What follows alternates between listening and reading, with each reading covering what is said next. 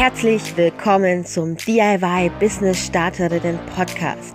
Ich bin Jana, die Gründerin des DIY Business Clubs, Online Marketing Managerin und absolute DIY-Enthusiastin. Als DIY-Business-Gründerin weiß ich genau, wie es dir geht und was dich erwartet. Also, worauf wartest du? Lass mich dir zeigen, wie du dein DIY-Hobby zum DIY-Business machst und endlich online erfolgreich deine DIY-Produkte verkaufst. Alles, was du dazu brauchst, sind dieser Podcast, 10 Minuten deiner Zeit und das Durchhaltevermögen, meine Tipps jetzt, hier und heute umzusetzen. Auf geht's, legen wir los.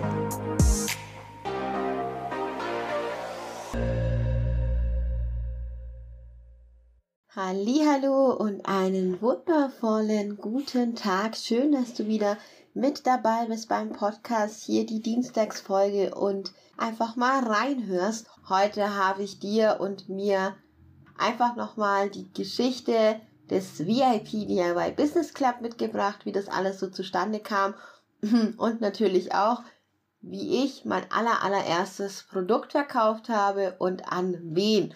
Und ich freue mich sehr, dass ich dir diese Geschichte erzählen darf und hoffe natürlich, dass du für dich da was mit rausnimmst. Ich kann dir jetzt schon versprechen, wenn ich etwas mit rausnehmen würde, dann ist es, dass man auf jeden Fall an seine Idee glauben muss und alles geben sollte, um sie auch zu verwirklichen. Aber jetzt fangen wir doch einfach mal an und ich erzähle dir mal, wie das dann eigentlich mit dem DIY Business Club so alles angefangen hat.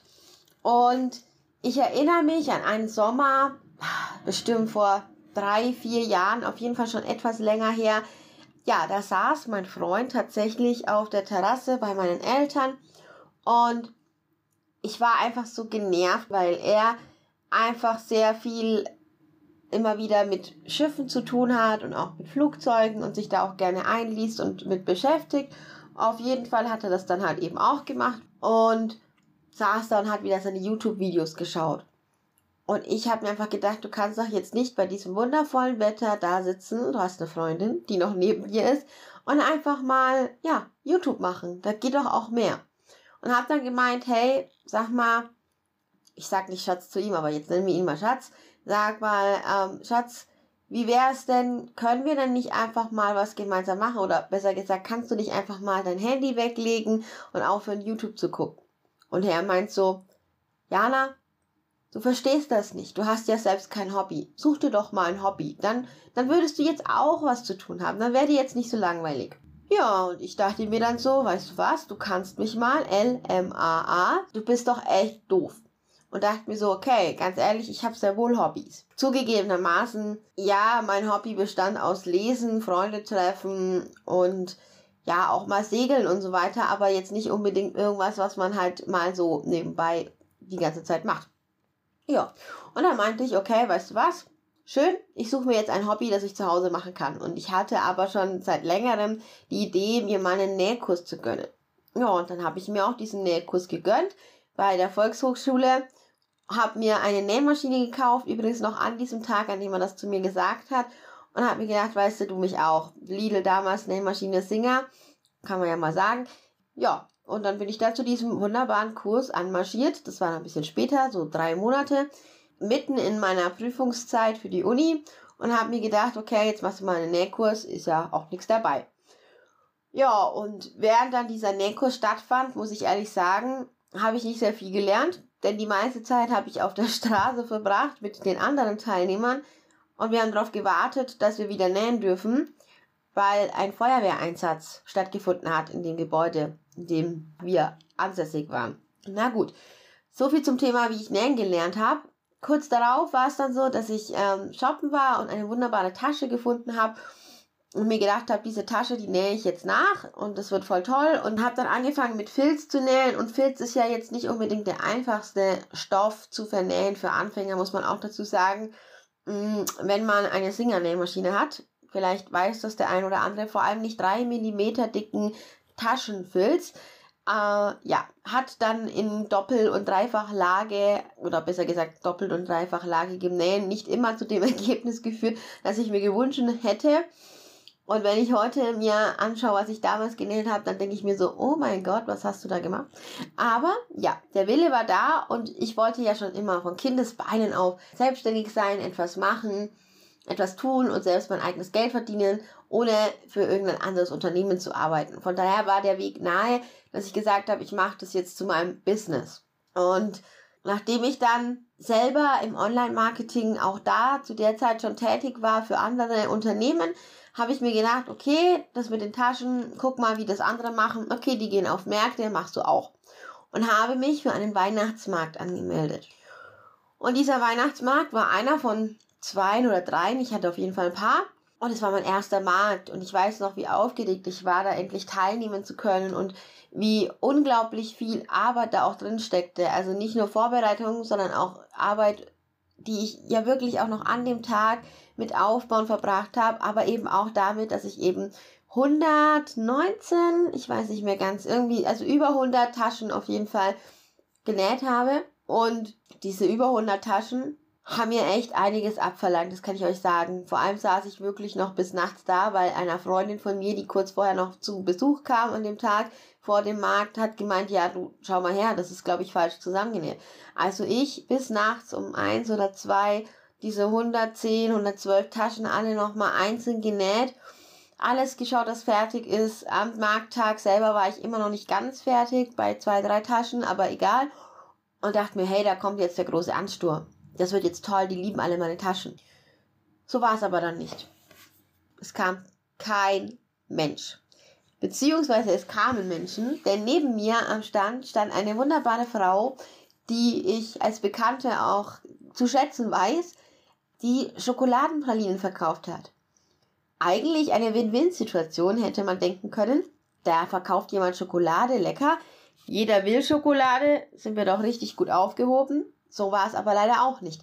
Die Leute standen sich bei ihr einfach wirklich platt und bei mir kamen sie, fanden die Anhänger ganz süß, die ich hatte. Ich hatte so typische Perlen-Engel-Anhänger. Ja, haben da auch 1, 2, 3, 4, 5 manchmal sogar gekauft, aber meine Tasche hat keiner gekauft. Es kamen Anfragen, aber es hat keiner gekauft. Warum? Zum einen, weil ich einfach selber so unsicher war im Preis und ich habe die besten Fehler gemacht, die man machen kann.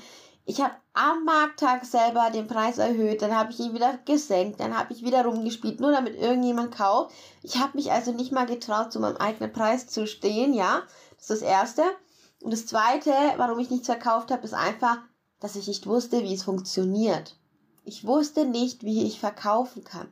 Ich habe das zu verbissen gesehen. Zu verbissen und nicht locker leicht und einfach mal flockig, wie man das so kennt. Ich war zu verbissen. Ich hatte keinen als Konkurrenz, aber ich hatte einfach den falschen Markt, die falsche Zeit und das komplett falsche Timing. Und an diesem Markt ist mir eine Sache klar geworden. Nämlich, Jana, du musst deine Sachen anders verkaufen. Und wie genau mir das klar geworden ist, indem Jugendliche da standen, an meinem Stand, bei den Taschen und die haben meine Taschen bewundert. Du hast es in den Augen gesehen.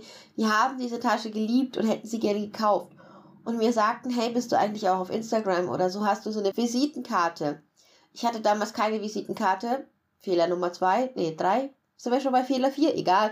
Warum hatte ich keine? Weil ich gedacht habe, naja, ein bisschen Markt, da kommt niemand, da will keiner eine Visitenkarte. Falsch. Ähm, Instagram-Account hatte ich auch nicht. Und meinte dann so, ja, klar, schreibt euch mal den und den Namen auf, ich mache einen Kanal auf. Und diese Mädels, haben mir die Augen geöffnet, einfach deshalb, weil sie mir gezeigt haben, wo ich blind vor war. Ich selber arbeite im Online-Marketing. Ich selber baue Social-Media-Kanäle auf, einen nach dem anderen, oder habe zu der Zeit besser gesagt.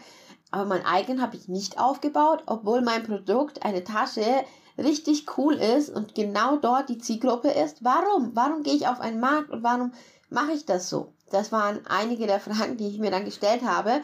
Und am liebsten hätte ich meinen zweiten Markt abgesagt, weil ich einfach keinen Bock hatte, noch eine Enttäuschung, noch ein Wochenende damit zu verbringen, ja, am Ende nichts zu verkaufen und niemanden zu erreichen. Und was mir dann geholfen hat, war, dass ich trotzdem zum Markt gegangen bin, weil wieder dieser Marktstand mit jemand anderen ähm, verknüpft war. Ich bin aber nicht für mich gegangen, sondern ich bin für die anderen gegangen und habe dort Spenden gesammelt mit Glühwein.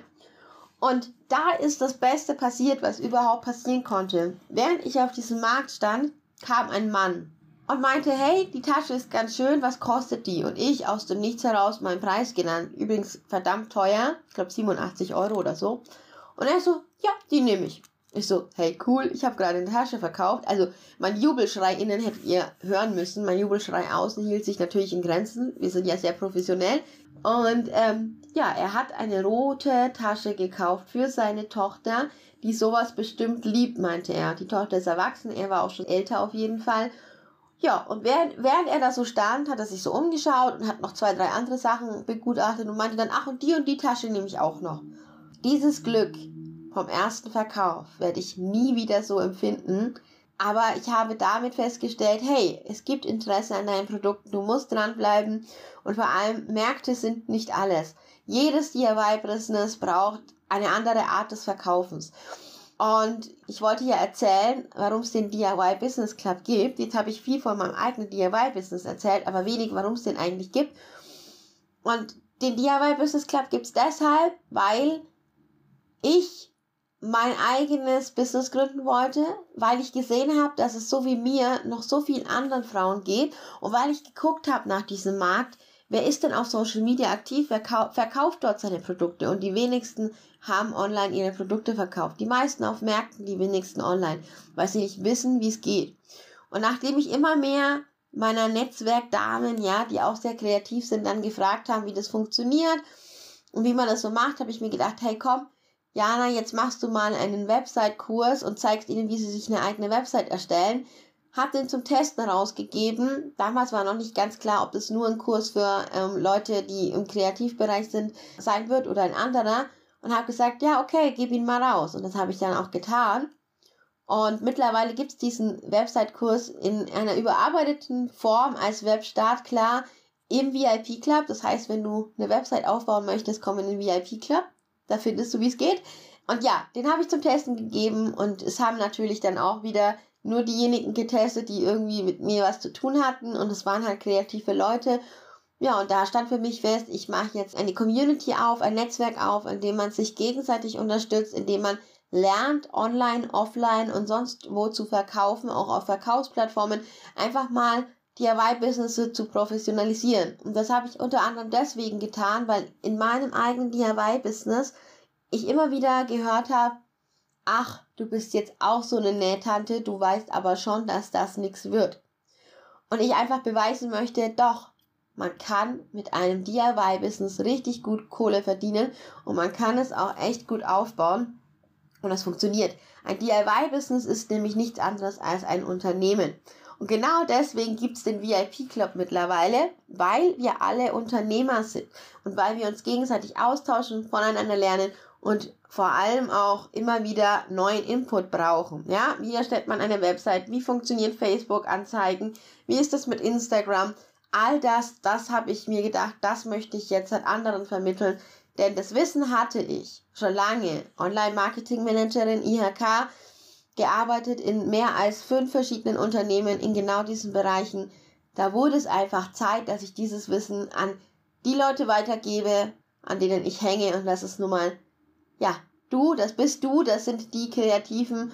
Und ich freue mich jeden Tag, wenn ich das machen darf. Was du jetzt aus dieser Folge lernen solltest, ist Follow Your Dreams. Ja, also folge deinen Träumen. Und ganz wichtig, gib nicht auf egal was dir dein Steuerberater, deine Eltern, deine Familie, dein Mann, deine Kinder, dein Umfeld, deine Bekannten, deine besten Freunde sagen, gib nicht auf, zieh das durch. Wenn du es möchtest, zieh es durch. Und wenn du dabei Hilfe brauchst, weil du einfach an einem Punkt angekommen bist, an dem es nicht mehr weitergeht, dann komm zu uns im VIP DIY Business Club. Wir zeigen dir, wie es funktioniert und wie du dein Unternehmen aufbaust, dein DIY-Business-Unternehmen. Und in dem Sinne hoffe ich, dass ich dir jetzt mal einen kurzen Einblick geben konnte in das, was so bei mir alles abging vor der Gründung des DIY Business Club. Es gibt noch so viele Geschichten dazu zu erzählen. Wenn du meine Mails liest, dann bekommst du immer die ein oder andere auch mit. Wenn nicht, dann trag dich unbedingt auf die Mailliste ein. Findest du alles, die Links in den Show Notes. Ich freue mich, wenn du dabei bist und wünsche dir eine wunder, wundervolle Zeit bis zur nächsten Folge. Rock dein Business, liebe das, was du tust und bis zum nächsten Mal.